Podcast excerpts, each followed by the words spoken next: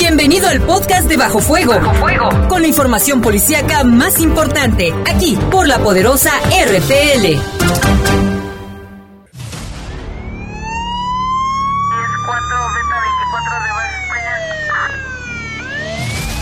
Los servicios informativos de la poderosa RPL presentan el noticiario policiaco de mayor audiencia en la región. Bajo fuego.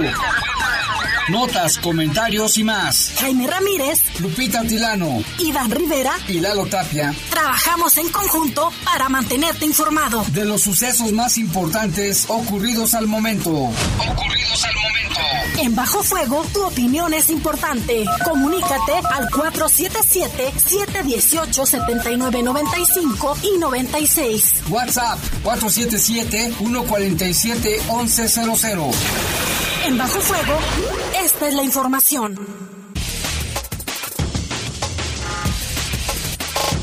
Muy buenas tardes, muy buenas tardes. Gracias por estar aquí en Bajo Fuego en este miércoles ya, 21 de mayo del año 2020. Un año que nunca se nos va a olvidar, ¿eh? quiero que sepan. Les saludamos con gusto en los controles, Jorge Rodríguez Sabanero, en control de cabina está nuestro compañero Brian Martínez. Brian Martínez. Y en los micrófonos saludamos con muchísimo gusto a... Guadalupe Atilano, ¿qué tal Jaime? Buena tarde, buena tarde a todos los que nos escuchan. Está haciendo muchísimo calor, Jaime, estamos a 31 grados centígrados. Eh, estoy, si me vieras, estoy dentro de un campo de agua transmitiendo de esos azules. La máxima para hoy fue de 32 grados y la mínima de 13 grados. Se espera para mañana temperaturas de que pueden aumentar y pueden llegar a los 33 grados centígrados, la máxima y la mínima a 13 grados. Y ni una señal de, de nube, de lluvia, ¿verdad? Nada. Nada. Cero probabilidades de lluvia. Tú lo mencionabas ayer, Jaime, ya la temporada de lluvias inició. Oficialmente fue el 15 de mayo y se esperan lluvias eh, copiosas. Pues sí, está lloviendo en, la Ciudad de México, en, en, Oaxaca, en Chiapas, pero acá no llega. Mañana voy a hacer una danza para que llueva, vas a ver. Pero bueno, yo soy Jaime Ramírez, vamos a presentarle un avance de la información policíaca que ha habido otra vez. Los homicidios no se detienen en la ciudad de León esta tarde, ahí en la Avenida Olímpica y Asís fue ejecutado un operador de Uber. Muy lamentable, hubo movilización, pero no han informado si detuvieron o no alguna persona. Había unos sospechosos, pero al parecer fue negativo. Lupita, esta situación muy difícil, ¿eh? Así es, y allá en Celaya también, Jaime, se recuperaron siete vehículos con reporte de robo y otros con indicio de robo. Fue en al menos seis colonias donde se realizó este operativo allá en Celaya. Y también en Celaya reportaron el secuestro o la privación de la libertad de dos empresarios se desconoce quiénes sean hasta el momento y también una, tras una ejecución hubo un enfrentamiento con elementos de seguridad y se habla extraoficialmente de otros dos fallecidos. Entonces serían tres de confirmarse esta información. Tendremos los detalles desde la ciudad de Celaya. Y también mencionarles que ya subió a 94 el número de defunciones por COVID-19 en el estado de Guanajuato. Sí, ya nos acercamos al 100, no puede ser. Y también en otra información, Protección Civil y Policía Municipal detuvieron por a un hombre por robo a un transeúnte, lo asaltó y lo detuvieron. Le tenemos también los detalles de esta información que quedó ya a disposición de las autoridades. También la Fiscalía General del Estado lleva la investigación del, del que el caso que le comentamos ayer en Campo Esmeralda, en la cuenca Florida, ya se está investigando y también elementos de las fuerzas de seguridad de León e Irapuato siguen con labores de vigilancia en colonias y tiendas departamentales. Y allá en Irapuato también le platicaremos de esos operativos que está llevando a cabo la Secretaría de Seguridad Pública para reducir el número de atropellamientos que señalaba, de acuerdo a la autoridad, han disminuido, han disminuido un poco, sin embargo, pues quiere que no se registren este tipo de, de casos. Así es, y también nuevamente elementos de la Cruz Roja fueron agredidos, ahora fue en el municipio de Huixquiluca, en el Estado de México, porque familiares de un paciente sospechoso de COVID los agredieron. Y en información del mundo, aquí tenemos la Organización Mundial de la Salud, informó que hasta el momento hay 120 investigaciones que pudieran convertirse en vacunas contra el nuevo coronavirus. Ojalá, ojalá que ya cualquier día de estos nos digan, ¿saben qué? Ya está la vacuna, pasen a, a su centro de salud a vacunarse todos. Imagínate, Lupita, ojalá que si redunden buenos frutos todas estas investigaciones que se llevan a cabo en varios países. Ojalá que sí, Jaime, que esto vaya permeando y que en cualquier país que encuentren la cura, eh, que se dé, lo importante es que a todo el mundo pueda circular este medicamento y que se pueda aplicar de forma gratuita, que se aplique de, de, de forma en que todos puedan tener acceso y que aquellos que no creen, ojalá que no les pase nada. Ojalá, ojalá. Y mientras tanto hay que seguir cuidando, porque el pico todavía falta que llegue para el día 15 de junio. Después del día 15 se esperan que haya el pico este que le llaman de casos de contagio. Ya son las siete con siete, Lupita, vamos una pausa, regresamos con más información. Comunícate con nosotros al 477-718-7995 y 96. WhatsApp 477-147-1100. Continuamos en Bajo Fuego. De la tarde, vámonos con información del país. Nuevamente elementos de la Cruz Roja fueron agredidos, ahora fue en Huizquiluca, en el Estado de México, donde familiares de un paciente sospechoso de COVID-19 agredieron a paramédicos de la Cruz Roja cuando intentaban trasladarlo a un hospital para su atención médica y que falleció de camino a ese lugar hasta Toluca, Estado de México. Al llegar al domicilio donde se solicitó el auxilio, los técnicos en urgencias médicas comprobaron que la persona, un hombre de 53 años, con insuficiencia respiratoria, requería atención médica especializada y verificaron la disposición de camas en el centro médico más cercano y fueron informados que el paciente podría ser recibido en el Hospital General de Naucalpan. Sin embargo, los familiares del paciente se opusieron a trasladarlo a ese hospital y con agresiones, insultos y amenazas exigieron, perdón, exigieron que fuera llevado al centro médico, pero de Toluca, sin importarles la gravedad de salud, la lejanía, el tiempo de recorrido y que no hubiese una confirmación de recepción. Detallaron que durante el trayecto la persona que acompañaba al enfermo a bordo de la ambulancia hostigó en todo momento al paramédico que atendía al paciente, mientras que personas que viajaban en otros coches agredieron a la unidad de emergencia, chocándole en repetidas ocasiones por la parte trasera, emparejándosele y exigiéndoles a gritos aceleraran más la velocidad de la ambulancia. Por supuesto que no se arriesgaron, pero lamentablemente falleció esta persona. Si lo hubieran llevado a Naucalpan, tal vez hubieran salvado su vida. Pero bueno, hay gente así que no se cierra y no entiende. Así es, y en otra información, en la garita San Emeterio del municipio General Plutarco Elías Calles, allá en Sonora, elementos del ejército aseguraron más de 450 mil dólares y esto representa más de un millón ciento noventa mil pesos que estaban, fíjese usted, ocultos en un compartimento de salida de emergencia de un autobús procedente de Tijuana con destino a Uruapan, Michoacán. Los hechos ocurrieron cuando el personal militar efectuó una revisión con apoyo de un equipo de rayos gamma y fue que detectaron este dinero.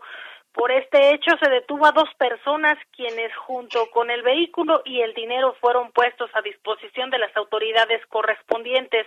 Lo anterior es resultado del trabajo intenso que se realiza por parte de la autoridad para inhibir todos estos delitos. Pues sí, qué, qué situación ¿eh? tan difícil. Y otra información también, la Secretaría de Seguridad Ciudadana de la Ciudad de México instó a la población a no caer en el nuevo fraude telefónico que se está popularizando con motivo de la pandemia del coronavirus que vive el país. Fíjate, ahora a través de un video difundido en Twitter, la policía capitalina dio detalles de este nuevo modus operandi de los extorsionadores. ¿En qué consiste? Bueno, los extorsionadores se comunican con la víctima vía telefónica, posteriormente se hacen pasar por un familiar que es el sobrino, el primo X, y dice que tiene coronavirus y le piden su apoyo para poder pagar un tratamiento contra el virus.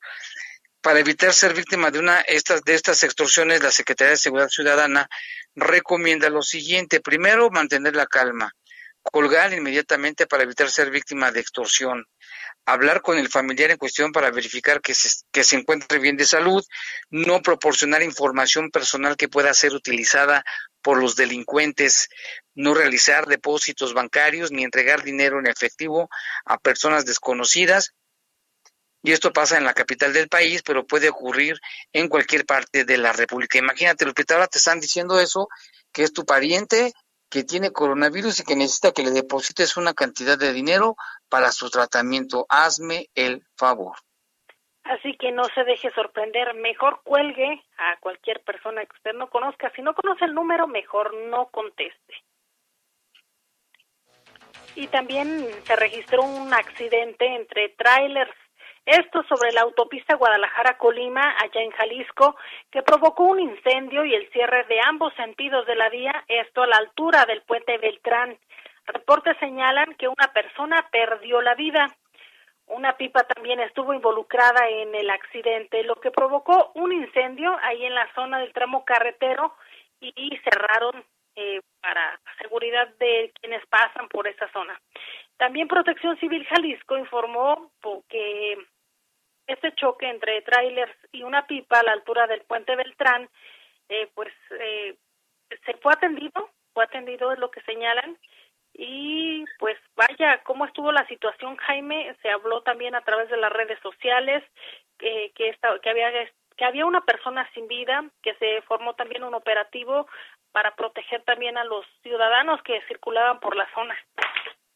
Así se reportó sofocado y llegaron personal de, protección civil tanto de Tuxpan, Ciudad Guzmán, Zapotitlí y Cruz Roja Jalisco y, Guardia Nacional de Carreteras. El choque ya oficialmente sí dejó como saldo una persona sin vida, provocó el cierre de la vía, llegó Protección Civil de Jalisco, la Guardia Nacional de Carreteras, informó que el cierre de esta vía, de este accidente, fue a la altura de este puente Beltrán desde ayer hasta la mañana de este jueves duró más de 12 horas cerrada la carretera.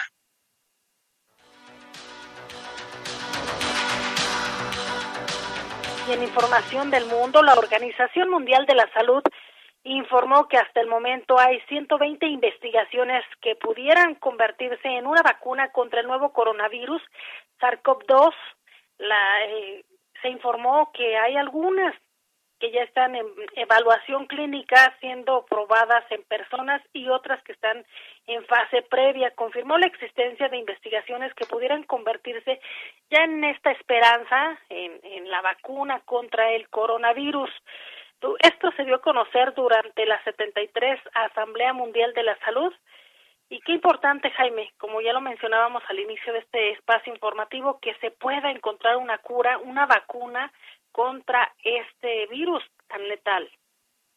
Así es, y una de las de las que colaboran en este estos en estos estudios aseguró que el organismo internacional apoya en el desarrollo de esta vacuna contra el coronavirus, facilitando la colaboración y coordinación mundial. Además, explicó que los métodos utilizados para la selección de la vacuna son éticos, bien sustentados y científicos.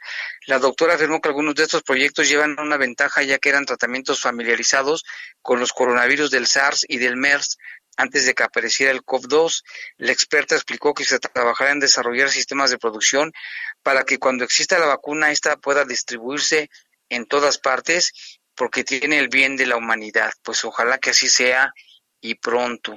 Imagínate que ya nos den a conocer muy pronto esto y seguramente que sí, porque los países que están haciendo esto, los científicos, pues, pues están trabajando a contrarreloj. Todos están ahí este, haciendo lo máximo esfuerzo para sacar pronto una vacuna. Y mientras esta llega, hay que cuidarnos y hay que seguir las medidas sanitarias que nos dan las autoridades. Recordarás, Jaime, que allá en, en Brasil también eh, pues no se creía que esta pandemia pudiera existir por parte de autoridades del primer orden y ahorita es uno de los países eh, que tiene muchísimos contagios y muertes por el coronavirus. En fin, esperemos que esta vacuna llegue de donde tenga que llegar, ya sea de España, de Alemania, de Estados Unidos o mismo de México, pero que llegue. Que llegue pronto. Y por cierto, que el presidente Donald Trump por fin accedió a ponerse el cubrebocas dijo que se le veía muy bien. Así es que ahora si no que no, ya se puso el cubrebocas también. Está bien, así se queda callado. Ojalá que también a Nancy Pelosi le agrade, ya ves que también le dijo que, que estaba un poquito pasado de peso por este pleito que ellos traen siempre. Así es. Y hay información de Países Bajos porque también la planta de energía nuclear inactiva desde 1997 ubicada en el centro de Países Bajos se incendió pero no hay mayores consecuencias, es lo que informaron autoridades locales tras la primera evaluación de este hecho. El fuego comenzó en el techo de uno de los edificios de la instalación nuclear eh, que entró en operación en 1969 y salió de la producción en 1997. Así es, la comunidad temía que el incendio liberara radiación, pero los expertos han determinado que el fuego no afectó el ambiente ni impactará entre los habitantes, porque estiman que algún tanque que aún contuviera gas y se deterioró y sumado al calor pudo generar el fuego.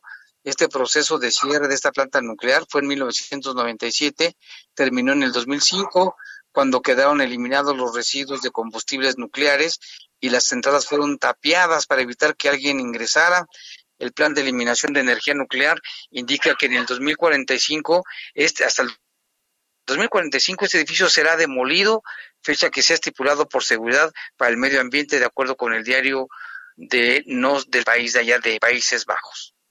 Esto me vino a la mente, Jaime, la planta de Chernobyl, que también recuerdas tiene su gran historia y que le recomendamos a aquellas personas que les gusta todo este tipo de, temas que puedan ver los documentales están muy buenos acerca de estas plantas de Chernobyl. Y si tienen oportunidad de ir, pues hay que ir, a investigar eso. De hecho, fíjate que vi yo un reportaje en el que sí se puede acceder hasta la zona donde se encuentra esta planta nuclear, eh, pero sí tiene que ser bajo tu riesgo, te hacen como firmar un documento y hay también guías que te llevan te dan como un aparatito en el que mide la radiación ah. y, te dicen que no puedes tocar ni siquiera una piedra, ¿eh? nada ni te puedes traer por el riesgo que puede traer. mejor no voy. Mejor sigamos informando. Vamos con más información también. Otra buena noticia porque el gobierno ayer en Nueva Zelanda de la primera ministra Jacinta Arden anunció que por cuarto día consecutivo el archipiélago de Nueva Zelanda no tuvo casos de coronavirus, mientras que de las personas hospitalizadas con anterioridad solamente una sigue internada. Al momento, el país de Oceanía ha reportado 1.153 casos de coronavirus, aunque según Radio Nueva Zelanda, el gobierno advirtió que se suman casos probables y la cifra podría llegar a 1.500. El director del Ministerio de Salud precisó que el 97% de los neozelandeses que han encontrado la enfermedad están recuperados y la mayoría no presentó complicaciones. Por otra parte, una radiodifusora dio a conocer que enfermeras de todo el país demandaron al gobierno un aumento salarial por encontrarse en las primeras filas de la administración que dio pronto y duro contra el coronavirus. En tanto, el último registro de contagios se dio el domingo en la isla sur, en la ciudad de Christchurch, el cual alcanzó a un menor de edad que habita el albergue para menores, uno de los focos de infección de ese país. Además, el gobierno anunció la semana pasada que inyectará 265 millones de dólares neozelandeses, que esto es como 157 millones de dólares norteamericanos, para reactivar las actividades deportivas en ese país. Imagínate qué padre que ya lograron controlar la situación. Hasta este momento no tiene casos de coronavirus, mientras que las personas hospitalizadas solamente una sigue internada. Qué bien por ellos. ¿eh? Y allá en Estados Unidos, en Arizona, se registró un tiroteo cuando un hombre abrió fuego en un complejo comercial Dos personas resultaron heridas y fueron llevadas a un hospital, mientras que el atacante fue detenido por la policía. Eh, autoridades a través de la cuenta de Twitter informaron que acordonaron el área del ataque y dieron seguimiento a este tema. Únicamente confirmaron el arresto de una persona y dos personas alcanzadas por las balas. Otra vez los tiroteos ya se habían calmado pero otra vez salieron, mira nada más. Ya son las 7 con 22, una pausa, regresamos. Comunícate con nosotros al 477-718-7995 y 96. WhatsApp 477-147-1100. Continuamos en Bajo Fuego.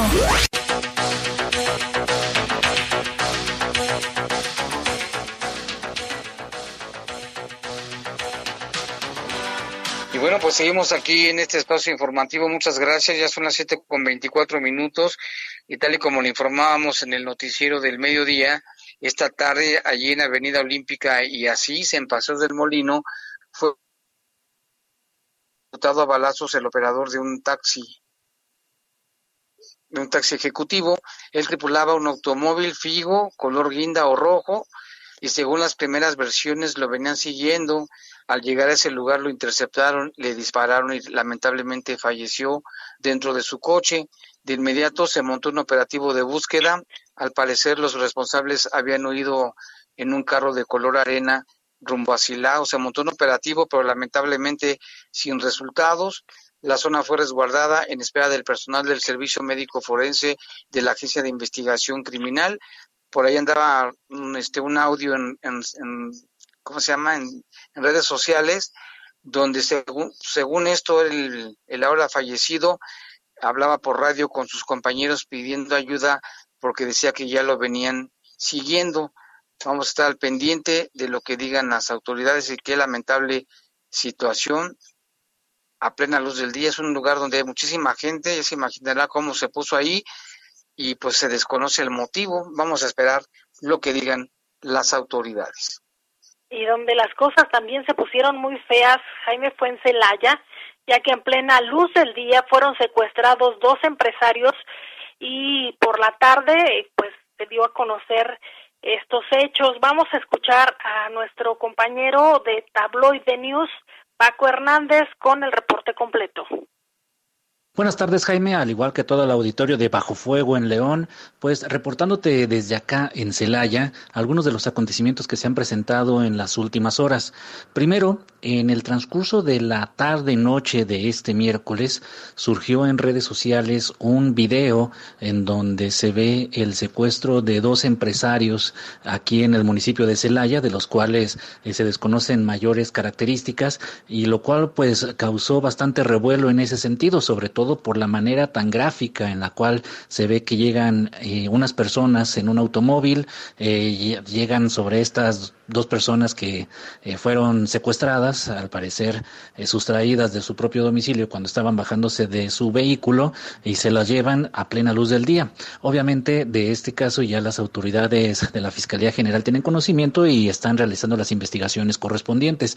Y por otro lado también este jueves por la tarde aproximadamente a las 5 de la tarde una intensa movilización que se presentó en la parte nororiente del municipio, más concretamente en la colonia Nataí, en donde pues una intensa movilización policía que llamó la atención porque hay varias versiones. La primera es que habrían existido dos personas que lamentablemente perdieron la vida, luego surgieron los rumores de que cuatro, pero esto se da por el enfrentamiento entre fuerzas de seguridad y algunos civiles armados, cuando primero, eh, al parecer, unas personas intentaron eh, levantar a unas a otros jóvenes, a otras personas en una de las calles de esta colonia, fuerzas constitucionalistas, eh, al parecer lo habría, bueno, lo, lo ejecutaron en el interior del domicilio, una persona de 17 años, y al momento de huir se enfrentaron o se toparon con elementos de seguridad, se enfrentaron a balazos y en ese enfrentamiento otra persona habría perdido la vida. Fue lo que en un primer momento surgió y por eso dos personas que lamentablemente murieron. Sin embargo, en los últimos minutos han surgido versiones de que también otras dos personas habrían perdido la vida, pero todavía está por eh, definirse a través de las autoridades. Es la información que surge desde Celaya, estaremos al pendiente y por supuesto, en cuanto así ocurra eh, que haya más información, la estaremos reportando para Bajo Fuego. Un saludo Jaime y un abrazo. Gracias a Paco Hernández de Tabloide News con esta información. Es que también las, en Celaya las cosas están muy complicadas, muy difíciles. Siguen los secuestros, las extorsiones, los asaltos y desde luego los homicidios. Y hay más cosas allá en Celaya, Lupita. Sí, también se dio a conocer por parte de la Secretaría de Seguridad Ciudadana que se hizo un operativo importante en varias colonias, entre estas tres guerras, Villa del Romeral, Rosalinda, Valle Hermoso y Fuentes de la Laja. En estas colonias se hicieron operativos y se recuperaron siete vehículos con reporte de robo y otros con indicio de robo. Los mismos fueron puestos a disposición de las autoridades correspondientes. Era la información que proporcionaba la Secretaría de Seguridad Pública y agradecía a los celayenses por hacer los reportes al 911. Esto fue en Celaya, pero también en Irapuato hay información, Lupita. Así es, allá en Irapuato se sigue trabajando precisamente para prevenir los accidentes viales. Ya mencionaban las autoridades que, por ejemplo, en la zona centro es el punto en el que la gente no respeta los cruces peatonales. Es por eso que agentes de vialidad orientan a los ciudadanos a respetar estos cruces para prevenir accidentes. Vamos a escuchar al director de tránsito, Fernando Rodríguez Mosqueda. Tenemos un punto rojo que la gente ve el semáforo en verde y la gente cruza.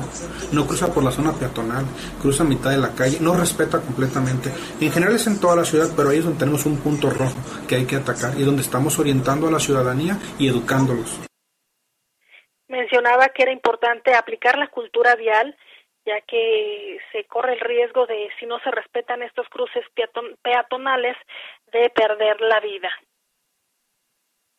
Pues sí, esto pasa en Irapuato, pero lo mismo ocurre en León, en Celaya, en otros municipios, que muchos, muchas personas no respetan que no deben cruzar las calles, pues no respetan que deben de cruzar precisamente por los por las esquinas. Entonces mucha gente se atraviesa con bicicleta, con niños. Este, esto nos sirve a todos. ¿eh? Decía el director de tránsito Jaime que en lo que va del año se han registrado 17 accidentes por atropellamiento, sin embargo, afortunadamente no se han presentado ningún fallecimiento por esta causa. Bueno, por lo menos. Y vamos con más información. En un trabajo coordinado para médicos de protección civil y oficiales de policía, detuvieron a un hombre por presunto robo con violencia a un transeúnte. Eran cerca de las cuatro de la tarde del miércoles cuando paramédicos de protección civil, fíjese, al circular por la calle Praga y Roma de la colonia Andrade, se percataron del robo. De inmediato se solicitó el apoyo de los oficiales de la policía municipal. El presunto responsable intentó darse la fuga, sin embargo, los paramédicos que iban en persecución y con la ayuda de policía lograron detener a este hombre en la colonia San Nicolás, que está ahí muy cerca.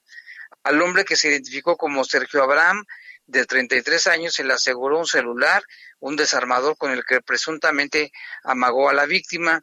Sergio Abraham cuenta con un registro de 11 detenciones, por diversas faltas y delitos, entre los cuales destacan la detención por robo, y a la parte afectada del nombre Kevin, de 27 años, se le dieron indicaciones y pasos a seguir para levantar la denuncia ante las autoridades de la Fiscalía General del Estado para proceder legalmente en su contra.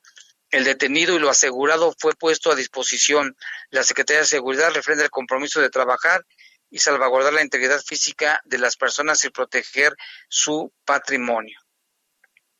Y también Protección Civil y Policía Municipal detuvieron a un hombre eh, por robo a un transeúnte.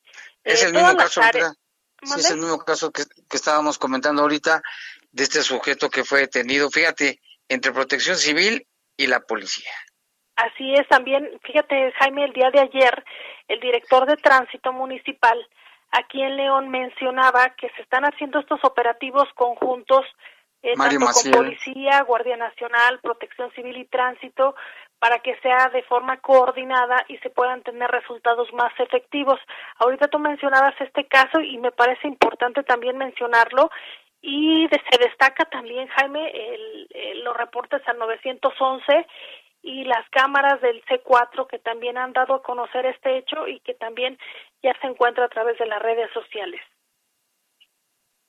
Así es, está trabajando de manera conjunta y está bien, ¿no? Que, por ejemplo, ha, habido muchos casos donde elementos de tránsito han detenido asaltantes, este, policías que han atendido partos, que no, que digo, que no es directamente su trabajo, pero están implicados, y ahora estos elementos de protección civil, que afortunadamente gracias a ellos y en coordinación con la policía, lograron detener a este asaltante. Así es, Crescencio Sánchez Abundis, director de Protección Civil, mencionaba también, Jaime, e invitaba a la población que ahorita que ya comenzó la temporada de lluvias es bien importante que se respete, por ejemplo, los horarios en, que pasa la, el camión recolector de basura para que no se quede la basura en la calle, que lleguen los perritos y la tiren, porque toda esta basura se va a las coladeras y también es importante prevenir inundaciones y tampoco tirar escombros en los cuerpos de agua, en los arroyos, aunque ya se han hecho trabajos importantes en coordinación con Zapal y Obra Pública, entre otras dependencias, también invita a la población a mantenerse informada. Sí, ya desde hace varios meses atrás Zapal y también este Protección Civil, incluso colonos, limpiaron ríos, arroyos, coladeras, pero seguramente ya de haber más basura, porque mucha gente, me, recuerdo un caso acá por Cheveste, donde habían limpiado un arroyo y a los dos días ya estaba un sillón ahí tirado, imagínate nada más. Pero no solo sillones, Jaime, también perros muertos, eh, tiran escombro, basura, muchísimas eh, muchísimos desechos que no solo afecta a, la persona, al vecino, sino que afecta a toda la ciudad, porque hay que recordar que todo, que siempre que llueve, en la zona norte se escurre a la zona sur y provoca inundaciones serias. Eh, lo veíamos, por ejemplo, acá en el puente deprimido, que provoca todo un caos año con año y que también entorpece pues aquellas personas que van a ir, por ejemplo, a la ENES, a la escuela o así, a todas estas zonas. Así es. Y esta información también de parte de la Fiscalía General del Estado, pues detuvieron allá en Pénjamo, Guanajuato, a un sujeto apodado El Chano, quien junto con otra persona a bordo de una motocicleta intentaron privar de la vida a dos motociclistas.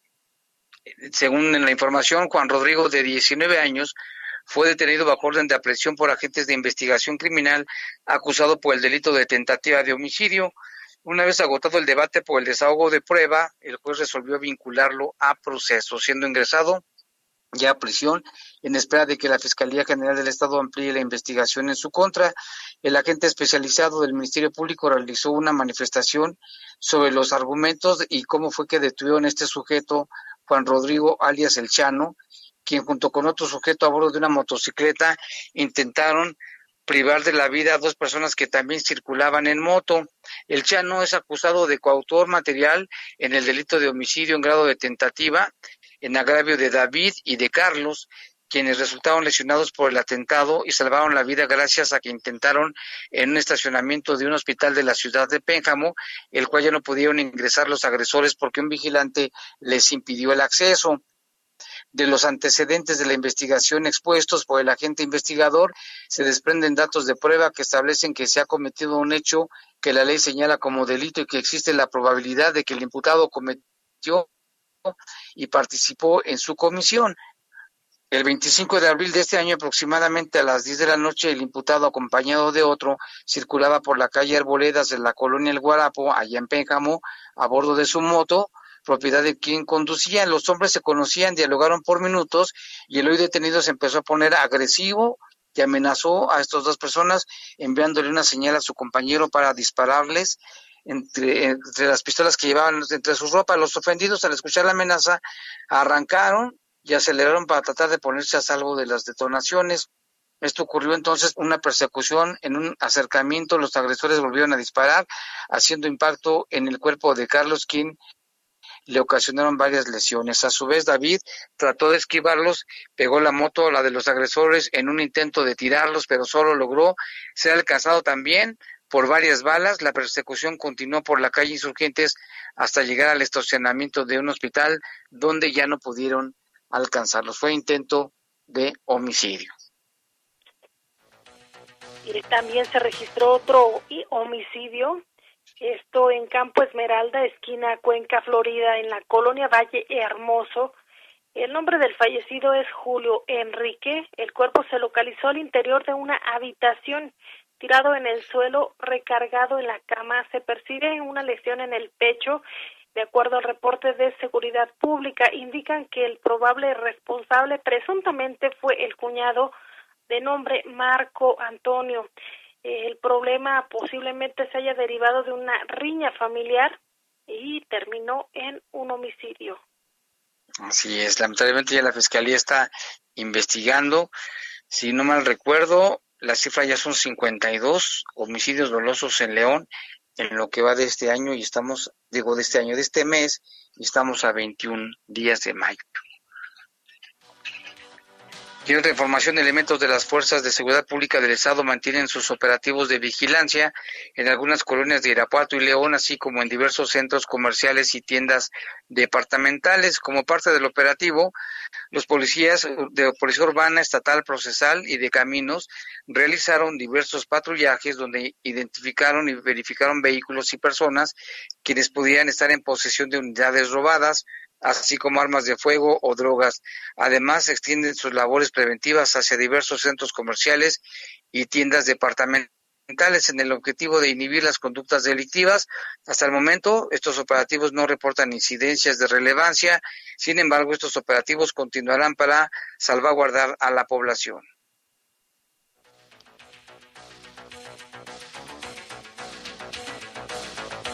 Mira, Lupita, una radio escucha reporta que un hombre y una mujer andan desconectando las conexiones de TV cable por la zona sur de la ciudad. Dice que a ella le sucedió, mandó llamar a un técnico y que el técnico le comentó que ya eran varios casos que les reportaban haciendo lo mismo. Se ignora con qué fines son, pero vamos a escuchar a doña Leonor que nos hizo el reporte. Jaime, buenas tardes. Mira, este hablo para reportar a unas personas que se están trepando a los postes y desconectan lo que viene siendo el servicio de, de cable, de telefonía. Entonces no sé con qué afán lo estén haciendo. Yo reporté el teléfono de aquí de mi negocio porque pues yo no puedo vivir sin ese servicio y me comenta el técnico que van como 14, 14 este, revisiones que hace y es la misma situación. Entonces yo creo que estas personas andan rondando donde quiera y haciendo esas desconexiones. No sé con qué objeto lo hagan. Yo vi este un hombre y una mujer. La mujer está abajo mientras el hombre está ahí arriba zafando los cables o no sé qué anda haciendo. Anda por esta zona del sur, como por, por el Boulevard Paseo de Jerez y esta zona. Gracias, Jaime. Adiós. Lo importante es el llamado, ¿no? Para que la gente esté atenta, alerta, vigile. Si, si no ve esa parejita ahí haciendo estas tropelías, se ignora con qué motivo lo hagan, pero como le dice el técnico, que ya llevaban 14 reportes el día de hoy, imagínate, Lupita. Así es, si usted ve, denúncielos al 911. Sí, si los ve, denúncielos y para que se investigue y preguntarles, bueno, ¿por qué pues están haciendo esos desperfectos? Ya son las siete con 41, una pausa, regresamos.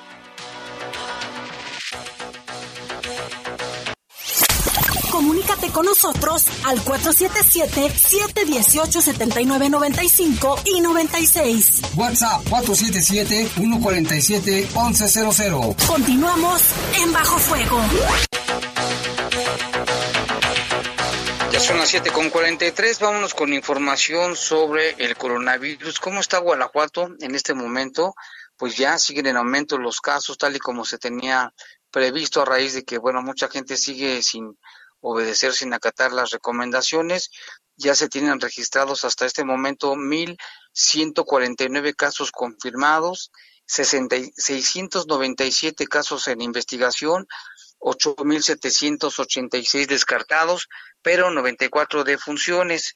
Hay 378 casos recuperados ya se rebasó también los 1.000 contagios comunitarios, o sea, ya en la localidad ya está por todos lados, 1.002 casos de transmisión comunitaria en el estado de Guanajuato. En León, pues la situación también va en aumento. Se tienen 354 casos confirmados. Se tiene también por aquí, no, casos en investigación de la ciudad, déjame checar aquí la ciudad de León. Casos en investigación 354, confirmados 360. Casos recuperados 95, defunciones 11 y de transmisión comunitaria son 322 aquí en la ciudad de León. Hoy fallecieron otras cuatro personas y pues por eso las cifras están de esta manera, Lupita, 94 defunciones. Así es, en la página coronavirus.guanajuato.gov.mx, ahí incluso ya pusieron fase 3, semáforo en rojo, para que nos recuerde que son las semanas complicadas de mayor número de contagios, para que usted lo tenga en consideración y, por supuesto, haga lo propio desde casa. Y precisamente sobre los fallecidos es una persona de 68 años, residente en Juventino Rosas, otro más de 25 años, residente en Dolores Hidalgo, él murió en el Hospital del Liste de Guanajuato, pero tenía comorbilidades, inmunosupresión, este, ¿cómo se llama? Bueno, enfermedad cardiovascular, insuficiencia renal crónica, un joven de 25 años, también una mujer de 77 años, residente del municipio de Cortázar, murió en el Hospital de Cuidados Críticos con morbilidad de hipertensión arterial. También un hombre de 69 años, residente en Yuriria, murió en el Hospital Privado de Morelia con morbilidades de diabetes mellitus. Y el quinto fueron cinco 56 años en el Seguro Social de Purísima del Rincón. Él padecía diabetes. Y en este sentido, el consultor financiero Vicente López Portillo dice que debemos estar preparados para enfrentar imprevistos y situaciones generadas por la pandemia del COVID-19 y nos da recomendaciones importantes que queremos compartir con usted.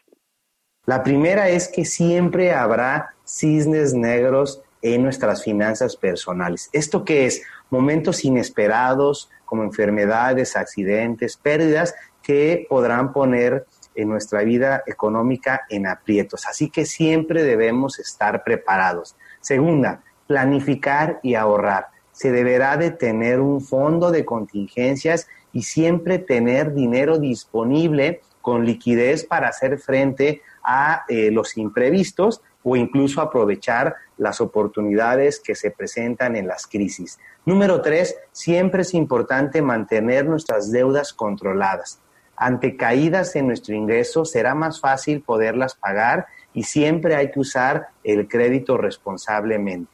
Hoy, eh, si todavía no aprovechas algún programa de apoyo de tu institución financiera, contáctalos para que ese dinero que eh, tengas que pagar lo puedas destinar a necesidades de liquidez. Número cuatro, establecer un nivel de gasto controlado. En esta contingencia hemos aprendido a que algunos gastos que no hemos realizado por estar en el aislamiento, pues cómo podemos ahorrarlos y de esta manera siempre buscar hacer un consumo estable y de las cosas que necesitamos. Y número cinco, tratar de diversificar nuestros ingresos, buscar más de una opción, ser innovadores, creativos, entrar a los nuevos mercados digitales que esta transformación del mundo nos está poniendo de oportunidad y lo más importante, valorar lo que tenemos. Por ahí decía algún filósofo que aquel que no estudia la historia está condenada a repetirla, así que aprendamos las lecciones a nuestra vida financiera y pongámonos en acción. Pues es importante también esto, Lupita, porque el COVID no solamente está pegando en la salud de la gente, que es lo más importante, pero también el asunto económico a nivel macro y también a nuestros niveles. Tenemos que tener eh, previsiones para cualquier situación que se necesite de inmediato o una emergencia, ¿no lo crees? Sí, se dice, Jaime, que en promedio deberíamos ahorrar el 10% de lo que percibimos, es decir, si nuestro salario eh, ya quitando todo lo, lo, que tienes que pagar, este, ahorrar, o sea, todo, toda la distribución que se realiza y tienes que dejar cierta cantidad, entre ellos se recomienda que sea un 10% para alguna emergencia o para que no te endeudes en caso de que algo se ofrezca. Y yo creo que es importante, sin embargo, en nuestro país todavía el fomento del ahorro eh, ha costado trabajo Así mismo, cuando te dicen hay que contratar algún seguro eh, para, ah, para proteger tu casa, tu auto o seguro de gastos médicos, es complicado que se realice todavía en nuestro país. Eso no, no está bien arraigado. Así es. Y vamos con, con más información también porque, mm, a ver, aquí ya se me está perdiendo la información. Por andar viendo otras cosas. Síguele con la información, Lupita, porque ya se me perdió aquí. Tenemos importante información que nos tiene también nuestro compañero Jorge Camarillo y Tere Vergés. Vamos a ir con, con el reporte de Tere.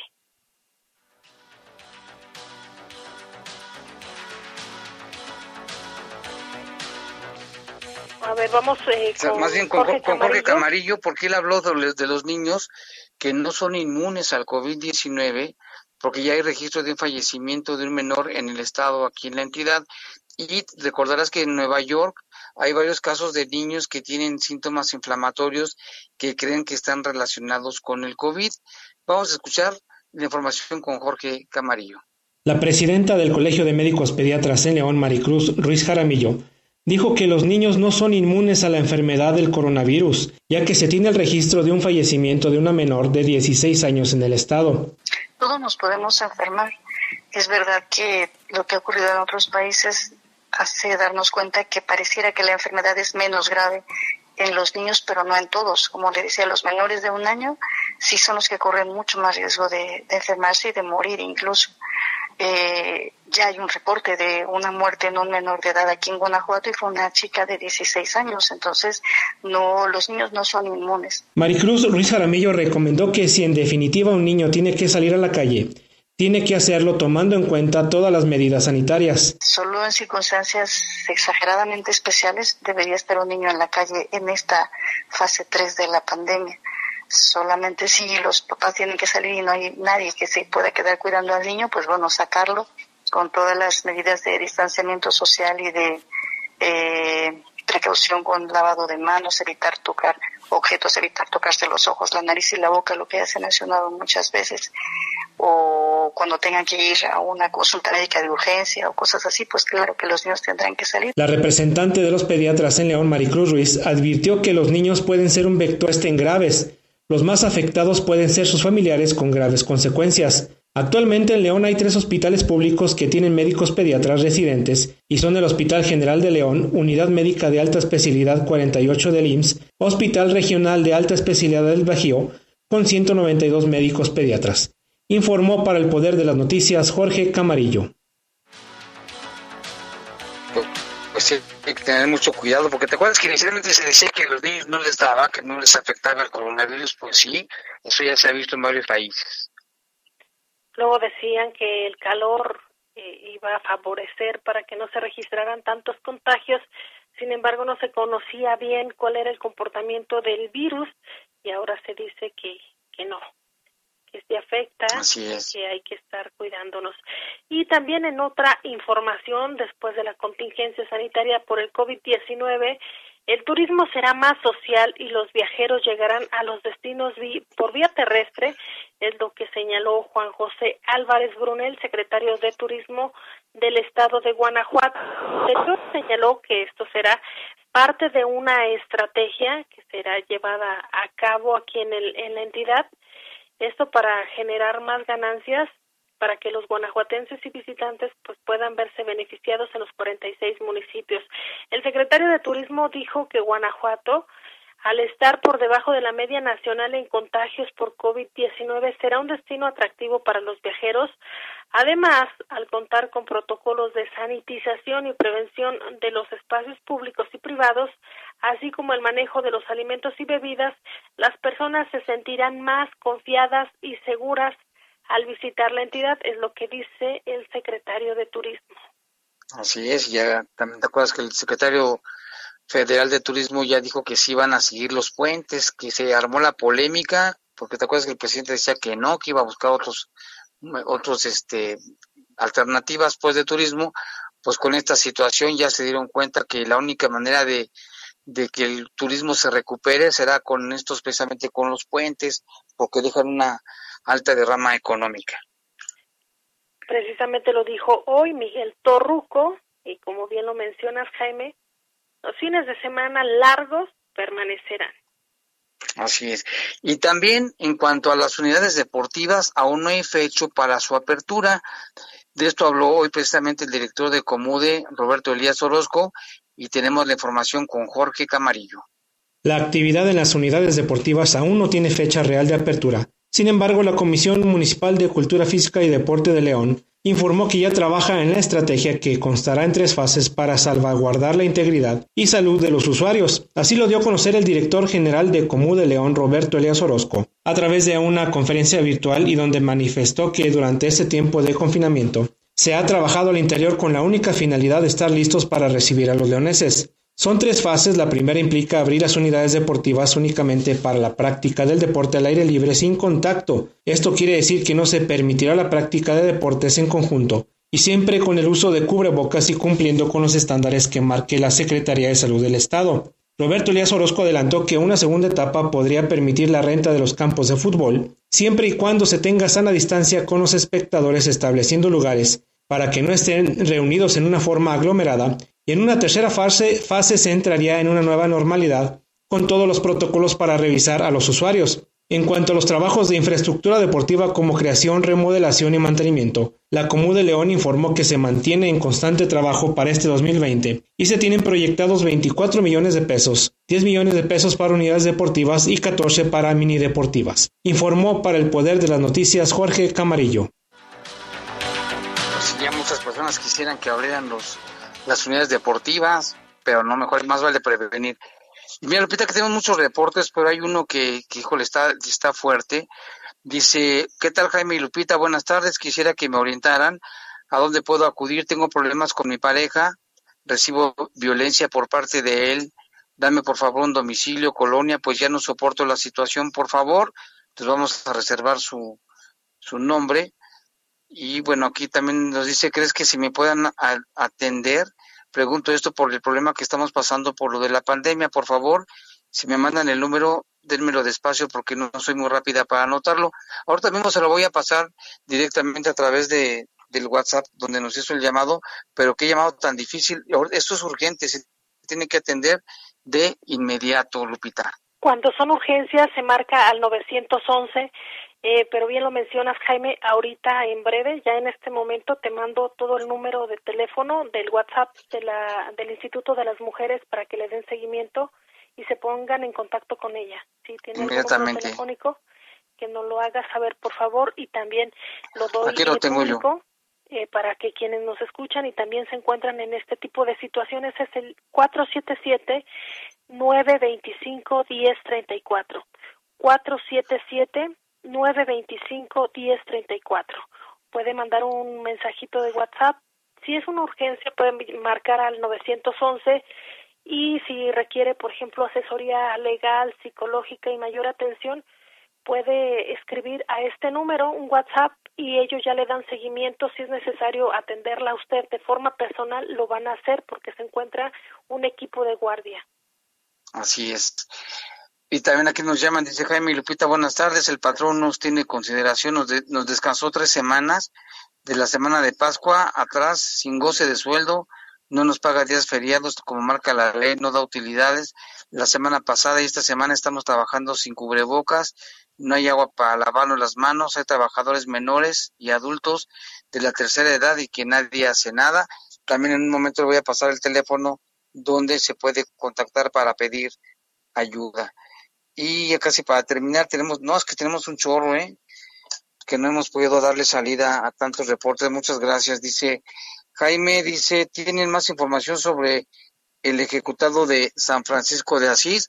Pues todavía no, faltan muchas cosas para que nos tengan información. Esperemos que la Fiscalía nos dé más detalles próximamente. Al parecer, según esto, iban a llevarse a su hija y después lo siguieron a él, pero esta información está por confirmarse. También aquí dice, buenas tardes Jaime, no cabe duda que ya nos preocupó más la crisis económica que el coronavirus. El gobierno es el único que está en face. Tres, deberías ver por qué está en, en Avenida Juárez y Río Mayo, está lleno de menores de edad. Muchos saludos. Nada más así dice el reporte Marcelino. Dice, ya, la neta ya volvieron con el COVID Deberíamos estar más asustados de los asesinatos. Son dos muertes diarias y por COVID, ¿cuántas van? Pues si hay más homicidios, afortunadamente digo, no que haya más muertos así, que se mueran, pero por el COVID, después de que mucha gente no hace caso, pues hay que cuidar, no nos queda de otra, Lupita. También aquí dice buenas noches, no se supone que seguimos en cuarentena, un bar que se llama el 18 está abierto. Hasta aquí, los sucesos policíacos más importantes de Bajo Fuego. Bajo Fuego.